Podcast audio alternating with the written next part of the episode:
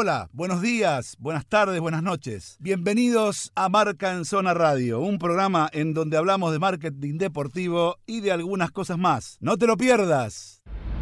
Auspicia Marca en Zona McDonald's. OnFit, gimnasio low cost. Y bueno, habíamos prometido la columna especial, la columna de él, del único.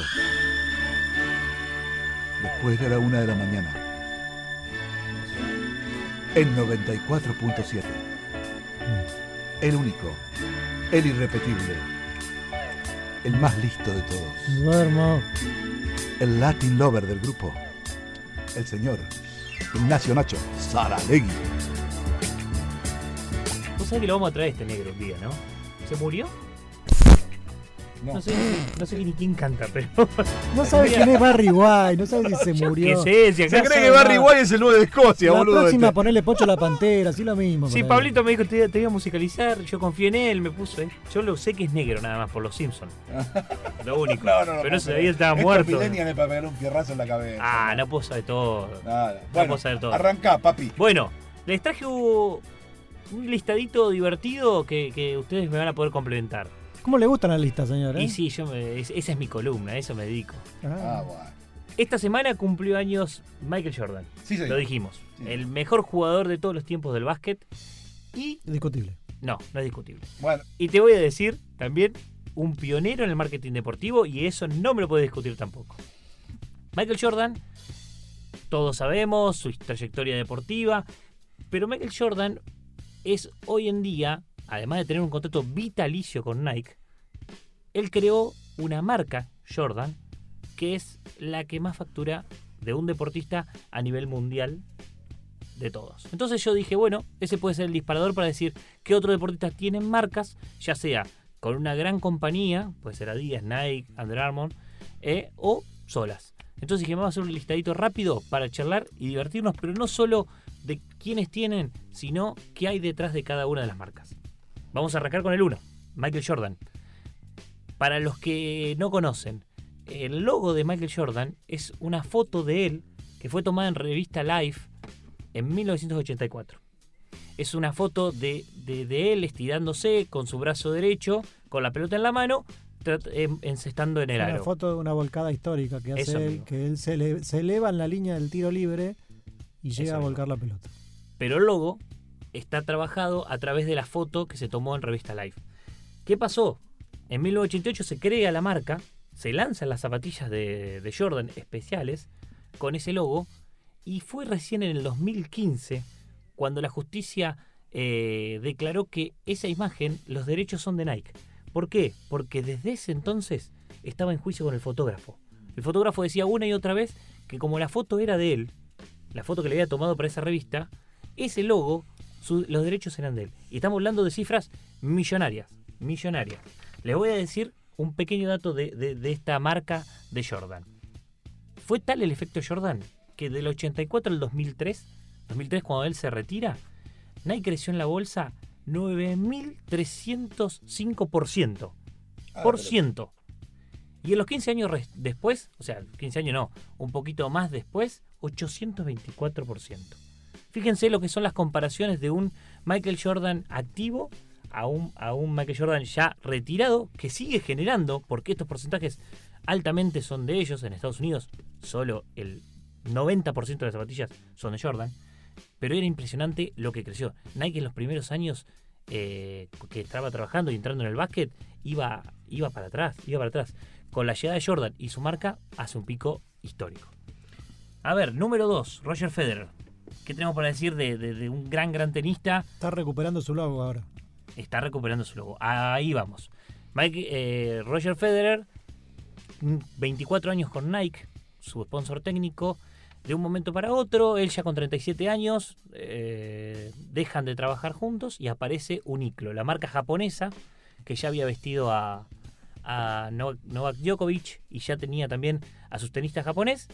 Le ofrece 10 años de contrato, posterior obviamente a su retiro, eh, por 300 millones de dólares. Estamos hablando de números que, que Roger Federer no manejaba porque Roger Federer en Nike cobraba muchísimo menos que cualquier otro basquetbolista o futbolista. Sí, y además quiero decir algo. eh, así como las campañas de Pepsi no me gusta, en promedio las de Nike tampoco, cuando juegan a hacer cosas tan arriesgadas a veces y en el límite de los valores no me gustan. Y en el caso de Federer, extremaron una posición que se llamaba Perfect. El eslogan para la marca de Federer era Perfect. Y la verdad que en el mundo no existe nadie perfecto. Claro. Por más Federer que sea. Pero- Me parece que es un error muy grande de construcción de marca personal ponerle Perfect a la marca de una persona. Claro. Ahí lo que dice Juan era, era perfecto, esa palabra. ¿Qué pasaba? La R y la F de Roger Federer están en el medio. Sí, Y ese era el logo sí. que Nike creó eh, junto a un diseñador propio, era RF. ¿Qué pasaba? Nike termina su contrato con Roger Federer, Roger Federer cree ser dueño de su propio logo y no fue así. No. Nike le dice, nosotros somos los dueños, vos no podés explotarlo esto. Fue así como ya hace más o menos un año y pico que vienen eh, a las idas y vueltas y en los últimos meses salió una entrevista de, de la televisión norteamericana que le preguntaron a Roger sobre este logo y dijo que a partir de marzo de 2020 Uniclo y él van a poder utilizarlo para, para potenciarlo y obviamente para comercializarlo. Así que dentro de poquito podemos llegar a ver una nueva línea de Roger Federer hoy recién operado eh, y ya apuntando a Wimbledon de este año. Vamos Igual a hasta tercero. qué edad va a jugar. No, Tiene y bueno, 37. 120 39. 127 dijo. 39 tiene. Por eso, ¿hasta cuándo va a jugar? boludo? 39 y Hasta perdería. Está en número 3 y en, y en este tiempito perdería puntos y llegaría al número 7. Pero no se baja de ahí, ¿eh? Yo creo que va a volver. El número 3, Lionel Messi. También todos conocemos Una marca hecha por Adidas. una marca hecha por Adidas en no el 2011. A eso voy. No es una marca que todos eh, que veamos cotidianamente en remeras, cotidianamente en buzos, pero sí en botines. No es lindo el diseño tampoco. El diseño tiene, para que, para que la gente lo entienda, es tiene tres simbologías. Una son las tres tiras de, de Adidas, la M, que tiene tres patas, ¿no?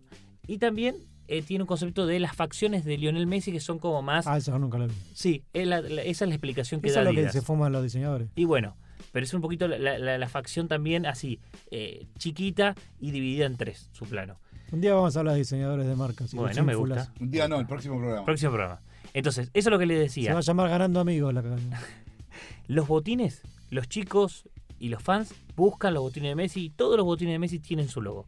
Pero es verdad que tuvieron no tuvieron gran repercusión en lo que fue indumentario. Hoy en día Pero, es difícil lanzó- conseguir. pero hace poco lanzó su propia tienda en Barcelona. ¿Es de esta marca? No, no, no, No, no, no. Eso es su tienda. No, no, eso es, una, eso es un concepto que creó la mujer, Ah. Antonella Recuzzo, que es diseñadora y es la marca Messi de pilcha de varón y de mujer. Con la pero de hija. calle. Con la hija de Ralph Lauren. Con la hija de Ralph Lauren. Sí, señor. Ah.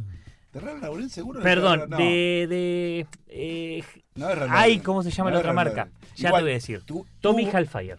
eh, exactamente. Tommy Hilfiger. Pero cuidado, cuidado. Hay un tema que, y, y Sí. lo meto rápidamente porque tiene que ver. Ya Más hizo adelante, una incursión Weinstein, Messi con cosas así. ¿Perdón? Más cerca del micrófono, Weinstein. Perfecto, caballero, disculpe, Pablito. Eh, lo que quería decir es que ya hizo una incursión eh, con Ricky Cercani, Sí. eh, de socia con la mujer de... No fue bien, cerró a los dos años de Barcelona. Sí. La zapatería impulsada por los Messi y en este caso también los Suárez. Adelante. Sí. Número 4. recordado Kobe Bryant, que hace muy poco tuvimos su fallecimiento. En 2003 firma con Nike. Al poquito tiempo que firma con Nike, tiene un caso de un, de un abuso, de un acoso, en realidad. De una denuncia de acoso que después, con el tiempo, se fue conociendo de que no fue verdad. Bueno, Pero- se tapa un poquito, Sí. seamos buenos. Puede ser. Puso la plata, dice. Pero bueno, el tema es que la imagen de, de Kobe ya no era la misma. Todos pensaban que iba a ser lo peor, les habían firmado por cinco años, pero comenzaron con sus diseños de, de zapatos, eh, zapatillas, su, también toda la indumentaria. ¿Y qué pasó? Kobe la empezó a romper, fue lo que, que lo que hoy es en día, que es una leyenda. Y la verdad que las Kobe Bryant son las segundas zapatillas más vendidas de Estados Unidos. Están las Jordan y después vienen las Kobe Bryant. Estamos hablando de la misma marca, ¿eh? ¿Las Nike. no están? Las Saralegui no están dentro de poco. Eh, lo que quería nada más resaltarle que pasó el último tiempo y en Marc Anson hicimos eco. Muere, fallece Kobe Bryant y a los pocos días Nike a través de los medios dice que sacó todo lo que fue la indumentaria y las zapatillas a la ve- de la venta. Dijo, no los tenemos más a la venta por luto. Y fue mentira, porque salieron periodistas que investigaron y que pudieron saber un poco más y se agotaron en solo 24 horas, se agotaron todos los productos que estaban a la venta de Kobe Bryant en Nike. ¿Y eran periodistas con opinión y con tarifa? No, no, no. Ese era un periodista muy cercano a la familia de Kobe Bryant que lo publicó en Twitter. Tomó, se tomó y dijo, lo de Nike es mentira, se vendieron todos los productos.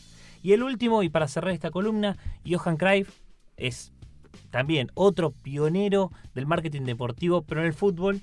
Eh, para que la gente sepa, Johan Cruyff, el holandés, ese delantero que jugaba impresionante, en 1974 tiene el caso de, que Adidas vestía a, la selección de Holanda. Él era Puma, él le había empezado su relación con Puma, con los primos, con el primo de Adidasler. De el hermano. El, perdón, el hermano de Adidasler. ¿Y qué pasaba? Se paró contra la Federación Holandesa y dijo yo en el Mundial no voy a vestir las tres tiras de Adidas. ¿Por qué? Nosotros tenemos un contrato, sí, el contrato lo tienen ustedes, yo no tengo ningún contrato. Entonces, como era Johan Cruyff y no iban a, perderse a ese jugador, Johan Cruyff salió con las dos tiras. Pero claro, no era ni de Puma ni de otra marca, era de su propia marca. Él empezó a pensar de que él podía empezar a generar su propia marca. Y fue así como con el paso del tiempo empezó a hacer botines elegantes y cómodos para los jugadores. Fue así como los usaron dos grandes jugadores. Van Basten y Bergam pudieron utilizarlos en los botines de, Johan Cruyff. Después con el tiempo se fue perdiendo la marca, pero en 2012 tiene un relanzamiento con línea de ropa de elegancia, tiene zapatos, botines y tiene toda una línea de camperas que habla mucho de ese 74 y esa Holanda y naranja mecánica. Muy bien, señores. Vamos a una musiquita o a tanda publicitaria, lo que disponga Pablito, y viene él el torero para cerrar, ¿eh? Vamos. Marca en Zona, un canal de expresión nuevo y moderno sobre el negocio en el deporte.